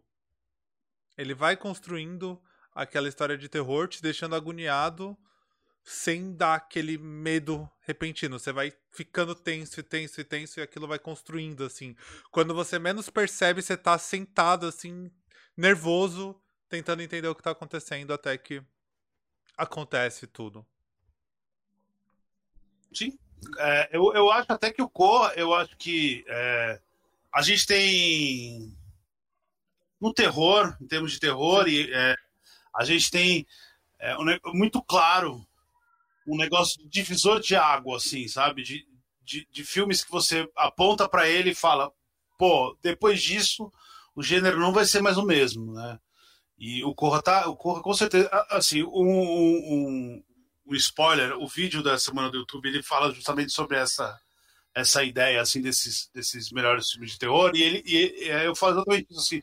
O Corra ele ele é, ele a ponto dele fala assim, cara, eu não vou o, o terror que vocês estão entendendo não é mais esse, é outro que vou fazer um outro diferente. E aí ele fa, ele, ele não só fala que ele vai fazer, ele vai lá e faz o troço. E aí você fala, putz, ele Não, tá e ele faz sem te falar. Sim. Ele faz Quando você falar, vê, é que ele já- fala assim, eu vou fazer fez. diferente. É. Quando você menos espera, você É. já tá lá. E ele tá, e ele tá fazendo um filme que é um, é um terror. O terror, assim, né? Vamos, vamos tirar um. Deixar claro que o terror ele é, ele é um gênero que ele, ele, ele, ele sempre tá muito ligado ao a ideia do social, assim. Ele fala Sim. muito sobre social como metáfora, né? É, ainda que não seja um social que a gente ache legal, tipo Jason, matar quem transa, etc. Mas assim, É, e, e, ainda que o terror ele sempre reflete um, um pouco do, do, do, posicionamento político daqueles momentos. Então, é muito fácil você enxergar como estava o mundo em 1975, se você pegar os filmes de terror de 1975, 76, 77, ali, você vai ver, você vai entender o que está acontecendo. É, e o Corra, ele, o Corra ele faz exatamente isso. Assim, ele, ele é um filme social, ele, ele, ele, ele, ele quer te mostrar o que está acontecendo com o mundo, mas diferente dos outros, ele não te dá uma metáfora, ele te ele te deixa muito claro, assim, cara. É, não, não vou te dar uma metáfora. Isso não vou é te muito, dar uma metáfora. Vou te é dar um negócio aqui, ó. Sabe? Pô, então assim, é, eu acho incrível. E, e, o, e onde ele vai, e aonde ele começa a ir, e, e, o desespero, e aí você começa a ver, e no final você começa a pensar sobre o filme. Você fala, cacete, ele acabou de me dar um. Ele, ele me deu um, um, um quase um slasher, né? mas que o inimigo é um, né, no spoiler aqui, né, mas ele me dá um, o slash de que o inimigo é o homem branco, tá ligado? E aí você fala, caceta, olha o que o cara fez. Sim. Ele realmente esfregou na cara de todo mundo uma verdade muito crua, através de um terror, e, e no final. É, é... E é sem analogia. É sem direto. analogia, sem direto. Ele te mostra assim né? E, e, o clima que ele vai criando, assim, é um filme, é um filme incrível, né? Incrível. Eu, por muito tempo, eu fui aquele babaca que fala assim, eu só gosto de terror psicológico, porque é uma forma de desmerecer outros terrores, assim como se jumpscare não tivesse seu valor e coisa assim. Sim. Mas todo mundo tem essas fases, né? Faz Sim. parte do amadurecimento. Ah, é. Sim. Quando você percebe que você é idiota, é bom sinal. Então... É, você percebe. É, acho que um, no terror, por exemplo, tem um momento que você tudo, começa Vini, a entender. Você, você é um idiota. Não, isso tudo bem, mas no terror especificamente, você, acho que tem um momento que você passa a entender que o filme não é o filme que você quer, mas sim, sim. o filme, a intenção do cineasta naquilo. O que, que o cineasta quer te mostrar? O cineasta quer te mostrar isso, isso e isso. E aí ele cumpre aquilo, e aí você entra nessa, nesse, nesse rolê do terror mais facilmente. Porque é muito fácil assim, ah, eu não gosto de filme de, de fantasma. E aí todos os filmes de fantasma são ruins. Não, porra, não é isso. Não é. Você tem que ver o que o cara tá fazendo e tal. E o terror tem muito disso, assim, dessa. Da suspeição de descrença muito próxima do, do espectador. Assim, vem aqui comigo que eu vou te mostrar isso. E aí ele te mostra isso você fala, pô, né? Você começa a sentir essa felicidade de estar perto do cineasta. O, o Jordan Peele faz isso muito, muito bem. O cara. Corra Cara, é. é. outro filme que eu evangelizei. Assim, eu, eu coloquei pra assistir com os meus pais. Aí meus pais adoraram. Aí um dia tava meus tios na casa dos meus pais. Aí meus tios vêm, tipo, e fica muito tempo, sabe? Assim, passam um final de semana e tal. Aí, pelo menos. Aí minha mãe, ah, vamos, põe aquele filme pra assistir. E aí meus tios, tudo velho, meio reacionário, assistindo aquele filme, assim, sabe? Foi um momento muito bom, foi um momento incrível, assim, na minha é. casa. É, incrível. Mas, mas eles é obrigatório. Então, eles curtiram o filme. Não entenderam Sim. muito bem, mas adoraram. Não entenderam a mensagem subliminar ali. Mas é. adoraram o filme. É um dos melhores filmes da, da, do gênero nos últimos, sei lá, nas últimas décadas. É um dos melhores filmes do, da, da, da, década. É um filme meio que obrigatório. É um divisor de águas. É um filme que vai ser lembrado. É um filme que vai ser colocado na, na lista. Ele é um, um, filme de terror, ganhou o Oscar, né? De, de melhor roteiro. Enfim, eu falei da todo o pacote, assim, é um, um, filme incrível. Eu falei da questão do terror psicológico, porque o Corra ele brinca tanto com isso, assim, brinca não, ele é tanto isso dele e te só te fazendo ficar tenso, sem te mostrar nada, só te deixando em dúvida sobre o que tá rolando, que em alguns momentos você pode até duvidar que aquilo seja um terror, assim, o que tá rolando, sabe? Até chegar à conclusão, assim. Sim. Pode ser qualquer coisa, assim. Você vai sendo. Você Sim. chega até a duvidar um pouco daquela estrutura do filme ali. Eu acho esse filme incrível. Tem que estar. Tá. A Flávia já tinha perguntado aqui se tinha. Aí ela já falou outros dois aqui que provavelmente estejam na lista também, mas não tenho certeza. Quais, Quais são? Nasce uma estrela e Mad Max.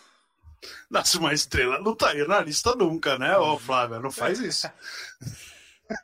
Você não colocou lá ser uma estrela? Não. É, qual que é o seu musical, então? Eu sei que você não vai é... pôr o musical para finalizar. Qual que é o musical? Não, o, o, o drama musical. Cats. Se eu falar o drama musical, ele vai. É, Cats. Se eu falar de, de drama musical agora, ele vai ser um dos 10 filmes. Não, vai não vai. meu. Pula, vai. Mas pode ser. Vai. O meu, meu, eu acho desses daqui, eu acho que o mais importante é esse drama musical que é o Whiplash. Ah, sim, o Whiplash. Quando você falou drama musical, não veio o Whiplash na minha cabeça. Veio o La La Essa Land ou Nasce né? uma Estrela. Eu queria igna- é, é, é, eng- é, enganar o pessoal, né? Brincadeirinha. É, todo mundo achou que eu ia falar. uma joke. Cats. É. É, enfim, o Whiplash, ele é de 2014 e é dirigido pelo Damien Chazelle. Ele é um filme pequeno, ele é um filme muito pequeno, Sim. mas ele é um filme muito grande de tudo, assim, de tipo de dor, de drama, de personagem, de rolê, de mensagem, de é, técnica, de da onde ele quer chegar, da onde ele chega. É um, é eu acho um filme gigantesco, assim, e é um daqueles filmes que você vai. é, é, ele vai te, te- te enfiando naquele lugar, né? Naquele, naquela história, e ele você vai sofrendo com aquele cara da bateria e, e, todo, toda a violência psicológica do professor e vai indo, é um negócio que vai crescendo. E aí você tem aquele o, o, o ápice, né? Aquele o, o, final do, do terceiro ato ali e cara é, é um filme é, é um filme incrível de fazer é, fazer você passar por essa experiência junto com o cara é, é um negócio muito difícil em termos de cinema e, e é, é um filme sobre jazz, sabe? Um negócio super é, é, separado do, do, do- grande público, mas ao mesmo tempo ele você vai entendendo o que está acontecendo, porque é um filme que, tá, que te mostra ali, te faz sofrer junto com o personagem e te faz é, torcer por ele no final, né? Você quer que ele que ele consiga o que ele quer, ao mesmo tempo você quer que aquele professor morra, mas é, e você entende o que, o que aquele o que aquele mau caráter está fazendo, né? Você entende qual é a, a, a motivação daquele cara, mesmo ele sendo horroroso, né? Mas ele, você entende o personagem, você entende o conflito ali, assim, e é um filme super minimalista em termos de cenário, ele tá sempre perto, ele tá sempre num lugar muito específico, assim, você entende o, onde tá, e é muito centrado naquela, nas ações do que tá acontecendo, enfim, eu acho um filme incrível. Eu, eu acho que ele nem entra na lista de, de muita gente, mas Será? é, é, não sei, boa pergunta, mas eu acho que ele é um filme que ele é muito é, mim muito é não, não esquecível. últimos anos. Não- eu não consigo imaginar ele fora da lista, assim, tipo de listas mais amplas. É, é, assim, por exemplo, o Damien Chazelle, ele é o mesmo cara que dirigiu o La La Land. Sim, E aí, se você coloca o Whiplash e o La La Land um do lado do outro, você fala, cara, é, o Whiplash é, é, é, é um filme para ser lembrado pro resto da história, e o La La Land é para ser esquecido em três anos. Né? E, é, e mesmo o La La Land ser gigantesco, né? É, o é um filme tão pequeno, mas é tão, tem um coração tão grande, né? É, e é, eu acho incrível. é um pouco esquecível, né? Não que seja um filme ruim. Não, sim, sim. E, e- e tem o negócio do, do, do Whiplash que é, me dá a impressão de que ele tá tentando provocar no espectador aquela emoção, né? Ele tá te provocando aquilo. Ele ele é tão intenso que ele quer que você sinta o que aquele cara tá sentindo. Sim. Tanto o professor quanto o, o, o, o aluno, né? Então, tá aí. O- o- meu, vezes, meu, o décimo. e às vezes tem umas incongruências entre esses dois sentidos. Não é o Sim. décimo? Ah, não, é o nono. É o nono. Não, é o décimo, pô. Você que começou. Não, é o nono. Eu só tenho mais um, Vini. É o décimo. Você só... Então, você tem mais um. Você, você começou. Aí é o décimo. Vini, Quem começou fui eu. Então e esse é você agora. Esse é o meu nono. Esse é o nono. E agora vai ser o décimo o seu.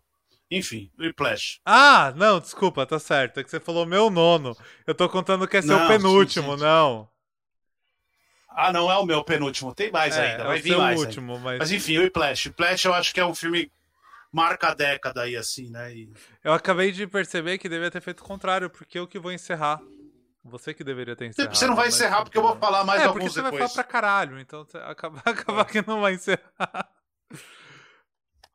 Ah, o Mas Whiplash... você vai encerrar.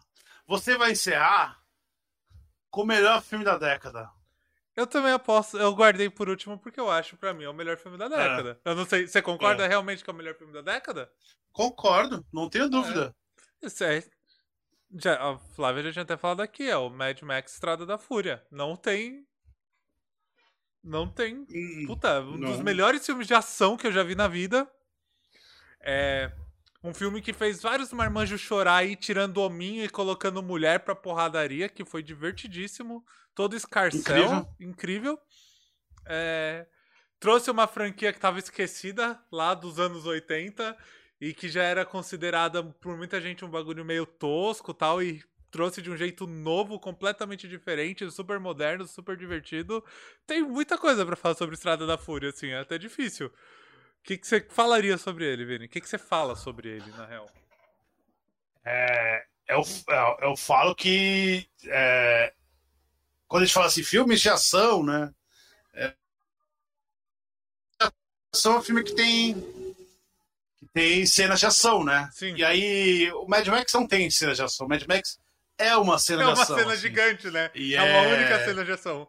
É, uma cena de- Cara, e é maravilhoso ele começa na cena de ação e aí ele vai jogando o Max pros lugares durante uma cena de ação, de repente você vê que tá numa cena de ação muito maior, e aí ele vai indo, indo, e você fala, cacete, isso aqui não vai acabar. Não, não vai acabar aqui, porque tem mais, é uma coisa só, né?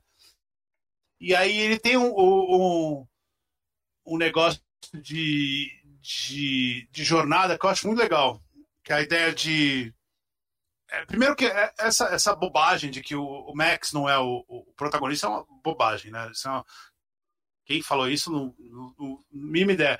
A, a diferença é que ele é o protagonista, ele, tá, ele, é, o, ele é o observador daquilo, ele é o narrador daquilo, ele está observando aquela, aquela, aquilo ali. E, então, é, mas ele não está, ao mesmo tempo, ele não está.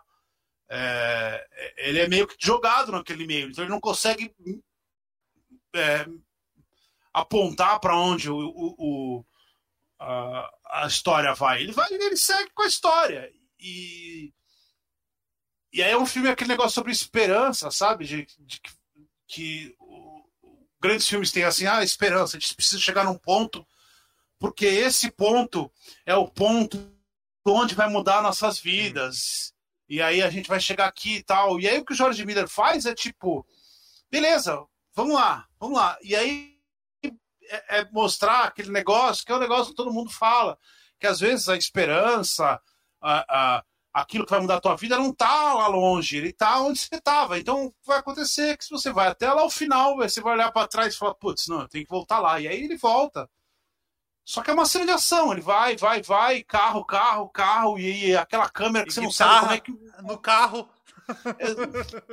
Exatamente, você não sabe como é que o cara grava, filmou aquilo, porque é muito perto e é muito louco, e é, e é, tudo muita muito, areia, é, é muito, rápido. É tudo muito rápido. E aí você. Aí, e aí, aí quando você chega. Aí você chega lá no final, e spoiler, né? Mas você chega lá no, naquele, no, lugar onde a- a- a- as moças queriam chegar, e aí não tem nada. E aí você fala, e caceta, e agora? Aí eles falam assim, não, vamos. Aí o Max fala, vamos dar a volta e, e- e quebrar todo mundo, porque aquele lugar é nosso. E aí, o que que faz? Dá a volta e acelera. E, pô, você fala, pô, caralho, que. Sabe? É, é um, e, e fora que tem toda a crítica, toda a ideia de, da, da, da imposição, da, da luta da, da mulher contra a sociedade, do patriarcado. Você tem a ideia da velhice, de quanto que a velhice não é a velhice. Às vezes você faz, aqui é, é ser velho. Mas... Não, tudo tá ali no filme. É óbvio que é um filme de, de ação, então as coisas têm que passar um pouco mais rapidamente, né? Mas é, ele está discutindo tantos assuntos, ele está discutindo é, aquele negócio do Messias, né? Da- do- de você ser cego escutando a palavra daquela pessoa. Ao mesmo tempo, é, aqueles caras é, aqueles os pilotos, né? Aqueles cinzinhas lá. É, é, é aquelas pessoas entendendo que na verdade eles têm personalidade, eles não precisam ser aquelas pessoas, eles podem ser eles mesmos. Quer dizer, caceta, aí tudo isso numa cena de ação que não para, com o maluco tocando guitarra num bagulho que vai pra frente e pula e. É um filme que você não, não consegue para. piscar. tipo, é, é, incrível, cara. Eu tá acho fudido. incrível. É, eu é acho incrível. Eu, é, eu, eu, eu, eu, saí do cinema, eu entrei no cinema sabendo que, né, eu sou um fã do, do, do Mad Max, assim, real, assim, cara, eu acho um dos filmes melhores daquele, daquele período, assim, em termos de, de onde ele quer chegar. Porque o Jorge Miller, no primeiro filme, ele faz exatamente a mesma coisa, assim, ele quer chegar em alguns pontos, então ele vai Sim. e ele vai desestruturando aquilo ali, né? E aí ele faz a mesma coisa. Aí você entra no cinema, lógico, esperando alguma coisa, né? Mas aí você vai vendo e fala, nossa, ele tá indo para um lugar que você não espera. E ele vai indo, indo, indo, indo. Eu acho que tem muita gente que reclama desse filme falando que ele é. que ele é mais vazio, talvez, mas, cara, eu acabei de explicar que ele não é vazio, né? Fury que, Road, que não falta. É... que é vazio? Muita gente fala que ele não tem significado, é um cara que vai até o final, descobre que não tem nada e volta. Porra, mas. É, assim. Tem é tanta ação que a pessoa se perdeu no que estava sendo dito, né? Tipo... É. Mas tudo que tava acontecendo, todas aquelas mulheres, todos os rolês, todos, é, é, todas as discussões e tudo, é, eu acho, acho um filme incrível mesmo. Um é filme gigantesco, assim. É, então, é que pra mim tem tanta é coisa. É negócio você fala assim, filme grande, né? Sim. É. Pra mim tem tanta coisa acontecendo, tanta coisa sendo discutida que não tem como dizer que um filme desse é vazio, assim. Tem muita coisa, tipo, é. passando ali pra ser vazio, sabe? Sim. Não tem como. Não é um filme, é um filme, ou filme grande, assim, que você fala, putz, não existe filme maior que ele, assim. Se acho. tem. É aquele não, filme que acho... a expressão filmaço é pra esse tipo de filme. É. é o filmaço, assim. Assista. A Flávia comentou aqui. É, eu nem vai, acho que tem. Que ela vai até rever esse é. Mad Max hoje por causa da gente. Reveja. E Pô, vocês vê, aí. Revejam pelo menos um dos filmes da lista que vale a pena. Todos valem a pena. É. Pode falar Enfim. o que você ia falar e eu te cortei. O que ficou para fora do meu? Vocês querem saber o que ficou lá fora da minha lista? Rapidamente. Rapidamente. O primeiro filme que ficou para fora da minha lista por causa do Rodrigo é Hereditário. Por causa de mim? Do. Ah, porque eu tive você escolher os primeiros. E aí depois eu fui no teu flow. Ué, mas você poderia ter. Né? Você foi falando. Ah, eu fui ligando uns filmes com os outros para ter uma, né? Não, não precisava. Mas enfim, Hereditário da década, de 2018. Esses filmes que eu vou citar também são os melhores da década. Hereditário do Ari Aster. Sim. É, filme de terror, terror, terror, terror, terror. Terror, terror, Cara, terror. Terror. terror, terror, terror, terror mesmo. Mas ao mesmo tempo é um filme é, com uma história incrível, a, a Toni Collette, com certeza, uma das melhores atuações da, da, da década. E é, é um filme assustador, é um filme que vai te esfrega na tua cara aquilo que você não quer ver, aquele momento do terror que você não quer ver, sabe? Ele, o Ari Aster esfrega na tua cara, né? E, e cara, a cena da, assim, spoiler, mas a, a sequência da decapitação é, é um negócio. É, a construção da cena é um negócio é, de, de, de, de cai o queixo assim de como ele faz, de como ele mostra, o que, que ele mostra primeiro, a cena que vem em sequência, tal. É um negócio desesperador, enfim, claro. Com certeza um dos melhores filmes Deixa eu dar uma da dica década. off-top, é. baseada em hum. Hereditário. Você que é, é do rolê bruxão, você que assiste a gente desenha pentagrama no chão, hum. procura o MC Paimon. Oh, caramba, existe o MC Paimon? Existe. E você, como um ouvinte de Mundo Freak, não conhece. Lembra aquela. Não, não. Manja, você lembra aquela Ah. banda A Última Teoria? Que era uma banda de meio metal, meio emo, dos malucos de dread com eyeball, umas paradas assim? Não lembro, de jeito nenhum. Paulo Rocha, ex-vocalista dessa banda, é o MC Ah. Paimon. É uns funk rap sobre ocultismo. Então, Olha, pra, que legal, pra quem cara. é do rolê bruxão, fica a dica aí. É. Pra quem gosta de terror, não deixe de, de ver o vídeo lá no YouTube, os cinco melhores filmes de terror da no... década de 10 que vai entrar essa semana no Ou no TikTok. Ou no TikTok, né? Tem o Vinícius fazendo dancinha assim, ó, apontando. Eu faço dancinha, é. E é, o outro filme que não entrou Mentira, na lista. Não é com dancinha, só eu passo É. vergonha no rolê. É, o outro filme que não entrou na lista é de 2016 chamado A Chegada, do A nosso Chegada. amigo Denis Villeneuve. É um filme de ficção científica. é, Ficção científica, ficção científica mesmo. No, no melhor sentido, ficção científica. Eu vou contar uma história, tem uma outra por trás, você vai entender um monte de coisa. Tem ET, tem o Exército dos Estados Unidos, tem surpresa no final, tem um visual muito louco. Cara, é, é, é o filme de terror, filme de ficção científica da década aí, merece é, ser visto. Um filme recomendado por todos os linguistas e professores de português. É verdade. É, o, o outro filme que não entrou na, na, na lista, porque o Rodrigo não deixou, não deixei ótimo. é um filme de 2018, dirigido por um cara chamado Alfonso Cuarón, chamado Roma.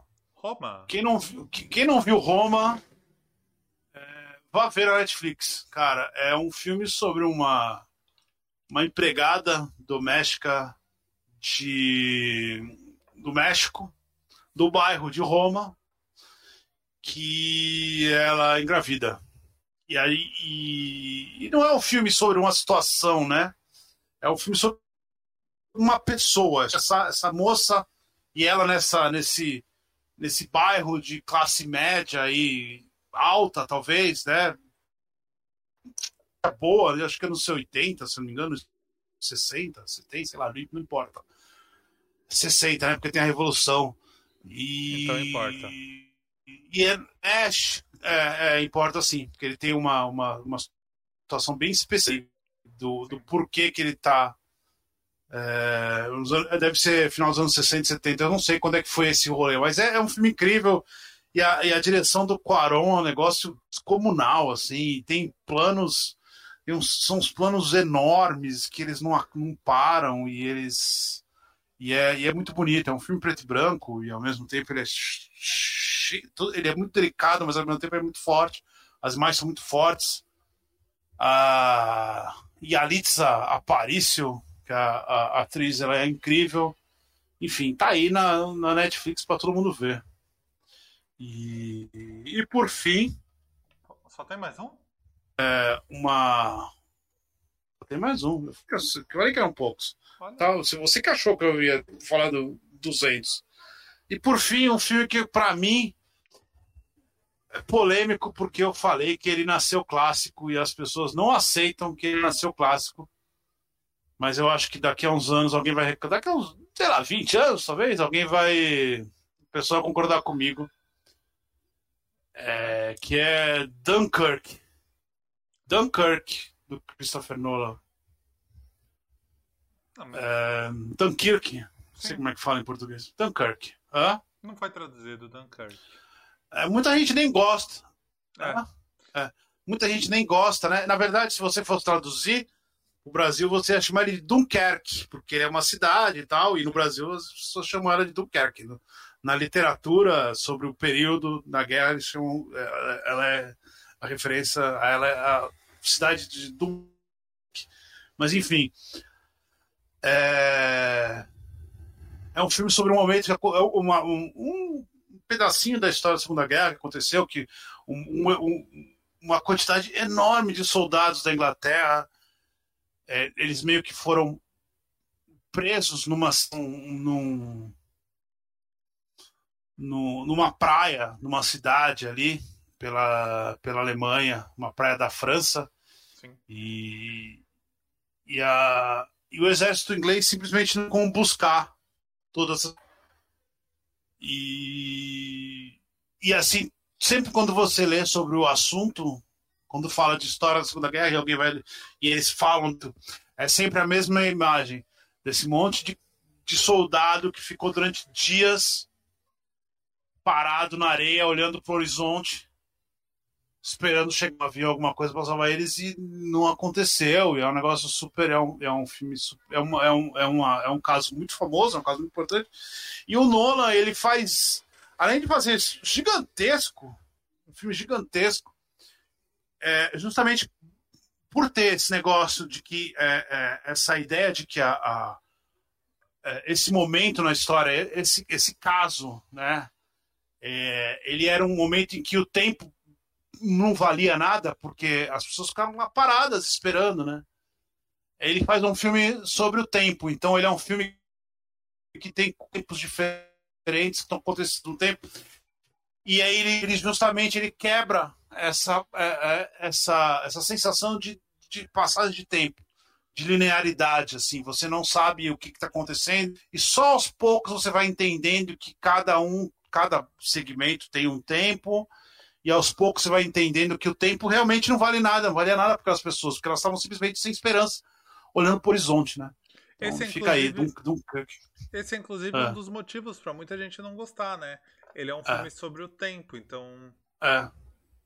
Ele é. tem essa. É um, filme que não, ele é um filme que não acontece nada. É um filme que não acontece nada, realmente, mas, cara, não aconteceu nada na história real. E aí é muito difícil você fazer um filme é, sobre o nada, sobre um, um, período, sobre um caso, sobre um, uma história que é famosa por não ter acontecido nada, né? Sim. Então, ele, eu acho que é perfeito, eu acho incrível, eu acho um dos melhores filmes de, de, de da segunda, sobre a Segunda Guerra do cinema. Assim, eu acho. Melhor que Soldado Ryan. Melhor que o Soldado Ryan. É, não melhor que o, o, o, começo do Soldado Ryan. O começo do Soldado Ryan é um negócio incrível. Não, mas é, mas é assim. Eu, eu acho o Soldado Ryan um filme incrível. Aquele começo. É, ainda que, mesmo que o Steven Spielberg tivesse errado durante três horas no filme, aquele começo ia fazer o filme ser, Valer ser melhor que os outros, porque é, é, é, incrível. Mas o Dunkirk tá ali, cara. Você fala assim, ah, com os melhores filmes sobre Segunda Guerra. Cara, para mim, é, é, as pessoas precisam falar de Dunkirk, assim, ah, esse é um dos melhores filmes da, da Segunda Guerra. Pra quem não sabe, o Dunkirk, a, a, história do Dunkirk depois, ela vira aquele pronunciamento do, do primeiro-ministro lá, com o nome dele, o... Churchill. Churchill, aquele pronunciamento famoso do Churchill lá, que ele fala, que é o pronunciamento que meio que, que levanta né, a, a, a, a Inglaterra né, para voltar para a guerra. Né? É, é, esse que é o pronunciamento na, no rádio, tudo. É, ele acontece justamente porque é, a Inglaterra se junta e pega todos os navios que eles têm, se vira, vai para Dunkerque e resgata a quantidade inesperada de soldados. Né? Sim. É, um, é um momento bem legal e é um filme que eu acho é impressionante, né? Eu acho um filme impressionante, mas eu acho que eu, eu, eu acho que é uma pena que as pessoas não tenham entrado no clima. Por isso que eu acho que um dia as pessoas vão, na hora de, de pensar, é, refletir sobre os grandes filmes sobre a Segunda Guerra, os filmes conseguiram contar coisas novas da Segunda Guerra. Eu acho que o, o Dunkirk do, do Nolan vai ser, vai ser celebrado ainda muitas, muitas vezes. E só para lembrar, aproveitando. Acabou minha Vini, lista, ó. Que o Vini falou de Churchill. Quem venceu a guerra foi Stalin. Fica essa dica aí para vocês. Se você, se você não entende isso, você tá no canal errado. Ou você pode aprender sobre isso a partir exatamente, de agora. Exatamente. Mas... Sim. Tá certo? Fique claro que quem, quem venceu a guerra, quem, vence, quem lutou a, a, maior, a maior tempo da guerra, quem lutou foram os ingleses, quem venceu foram os russos, mas você acha que foram os americanos. Exatamente isso. É o melhor resumo da Segunda Guerra Mundial, é esse. É verdade, pô. Quem ficou lá tomando porrada foram os ingleses, quem, quem venceu foi os russos, mas você acha. Que foram os americanos. Foram os americanos. Tudo por causa do Spielberg. Não, não. Tem, tem uma... se, o dia, se o dia a gente quiser fazer um. um, um... Não, foi por causa, não foi por causa não, do marca... Spielberg? Não, mas a gente marca um especial. É, Segunda Guerra. E você acha que os Estados Unidos ganhou a Segunda Guerra? E cada outra vez, porque é fácil. É, não. É bem curioso. Essa live, essa especial, só vai acontecer depois que a gente trouxer aqui é. André Hitz pra gente conversar sobre Escola de Frankfurt, que já tá combinado com ele, a gente só tem que acertar uma Sim, data. já tá combinado. Então, se você acha que site de cinema, canal de cinema, fica falando de coisas chatas e teóricas, você tá certo. A gente vai falar sobre Escola de Frankfurt pra Você tá- provar que é isso que é isso mesmo. Porque, cara, a Escola de Frankfurt é muito É legal. Assim, é- é- eu entendo que acha chato, mas a partir do momento que você entende o que é a Escola de Frankfurt, Pro cinema. É, exatamente. No cinema, ele, ele tem uma influência muito grande. é. Tipo, Pro assim, cinema pop, comercial. Eu sei que é chato você parar pra entender esses conceitos. Mas a partir do momento que você entender o que é a escola de Frankfurt, o que, que aqueles doidinhos falavam, você vai ver o mundo assim de cultura de um outro jeito. Cultura pop, no geral, vai mudar muito sua visão. Muito. Evita que você fale babaquices como eu sou fã, quero Então fica ser. com a gente que a gente vai trazer um professor pra falar durante duas horas, né? Exato. Fica com a gente que a gente vai trazer um professor para falar sobre duas horas sobre Escola, Escola de Frankfurt e o cinema para vocês. Professor que me deu aula na faculdade sobre esse assunto, por sinal. Fechou. Fechou? E Também. você teve aula com ele também? Fechou, é isso. Tive, lógico. Não sabia, achei que ele tinha entrado Tive. depois. Não, não, ele entrou bem antes de eu, de eu entrar na faculdade até. Então. Fica aqui a dica que, que o André é velho. E a gente tem falado muito de quadrinhos. É um pesquisador sobre quadrinhos na educação É e tem alguns livros quadrinhos. aí. Tem Exatamente. Tem alguns livros bem reconhecidos na área sobre quadrinhos e educação, tem uns estudos relevantes sobre o assunto. Então fica essa dica pra quem segue também curte quadrinhos. Esperem É. que vai ter, vai ter essa live. Logo Isso. mais. Não vai ser semana que vem, porque semana que vem a gente vai. O Vinícius vai assistir as cinco temporadas de La Casa de Papel essa semana. Pra semana que vem a gente conversar. Eu gostaria de fazer, ó, fica aí a dica, eu gostaria de fazer uma live sobre La Casa de Papel é, sem eu ver. Você, eu vou, vamos achar alguém que. que Vamos fazer eu- semana que vem? Vamos, eu não vou falar nada, eu não vou ver. Não vou ver, me recuso a ver esse troço. Não, você tem que. Mas você tem que conversar Não, sobre. La Casa de Papel. Não, eu, eu leio o Wikipedia lá e tá tudo certo, mas eu quero vo- vocês falando pra. Fechou. Ó. Vinícius caiu. Ou não? Tá me ouvindo, Vini? Tô. Ah, tá. Tinha sumido aqui, achei que você Bom, tinha bom. caído. Não, Se continua. você não. Se você tá aqui, online, não assistiu a quinta, casa de La- a quinta temporada de La Casa de Papel, não quer tomar spoiler, sai agora. Porque a gente não se importa muito com spoiler e tá acabando a live, então pode sair, eu tô avisando. Vinícius, vou Ah, te falar. A quinta temporada foi dividida em duas partes. É, isso eu sei. A primeira parte da quinta temporada. Aviso, se você não assistiu, sai daqui. A primeira parte da quinta Hum. temporada acaba com a morte da pessoa que tá narrando a série.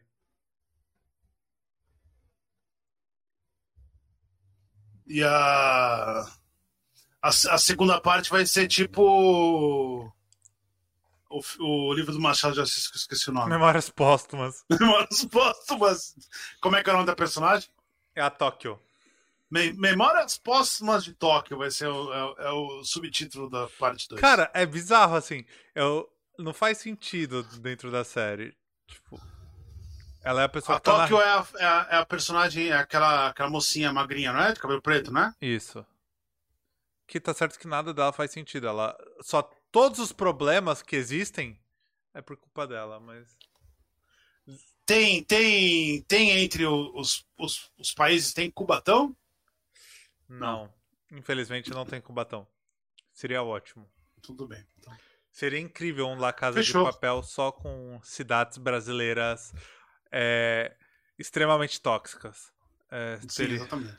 teria Cubatão, Diadema, Abraço, Cubatão. É. Amo vocês, tá? Preconceituoso é ele, eu não. Eu teria sou meio Cubatão. Diadema, aquelas. Todo mundo aí. é, Maringá? Maringá, né? Do Porto? E a, e a cidade do Césio? Como é que é da cidade do Césio? lá? Eu não lembro a cidade do Césio, eu tava tentando lembrar da cidade do Césio também. Seria incrível. Angra. Angra dos Reis, Cubatão. Não, Angra... Césio é em Minas, pô. Césio em Minas, é que tem o Angra, né? Tem o... É, então, é não importa. Maringá, não é? Maringá do, É, do não- litoral não do. Rio. É, É, enfim, Cidade tamo aí. destruída pela Petrobras. Tamo aí. Até Ah, semana que vem. Não, Vambora. até quinta-feira. Ou quinta-feira você tá de folga. Não, não tô de folga nunca.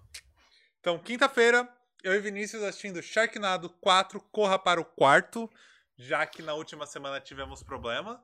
Essa É, semana também. É, May the Fourth. Não é isso, May né? the fourth be with you. Não, exatamente. Eu Melhor até pintei meu cabelo de azul em homenagem ao Sharknado, pois eu estou no ritmo do mar. Então, Então, beleza. estou no. Fechou. não, estou sharknizado. Abraço a todos. Um beijo Vambora. pra todo mundo. Eu já ia pegando o mouse errado, pois agora eu tenho dois mouses pra fazer a live. Só Um beijo. Até semana que vem. Se você quiser assistir essa live, ela estará no YouTube e também, se você quiser só ouvir, Spotify, Google Podcast, iTunes, Deezer, Castbox e por aí vai. E se você tá ouvindo isso depois, transmissão toda terça-feira, 8 horas da noite, twitch.tv barra cinema aqui. Cola comigo com Vinícius, vem conhecer nossos E eu belos... tô o, o, o Cinema aqui Cuts no TikTok, hein? É, Cinema Key Cut. Vem, venha conhecer nosso belo rostinho nas lives de transmissões ao vivo. É, um beijo pra você. Beijos a todos. Até semana que vem, falando de La Casa Fora de Bolsonaro. Papel.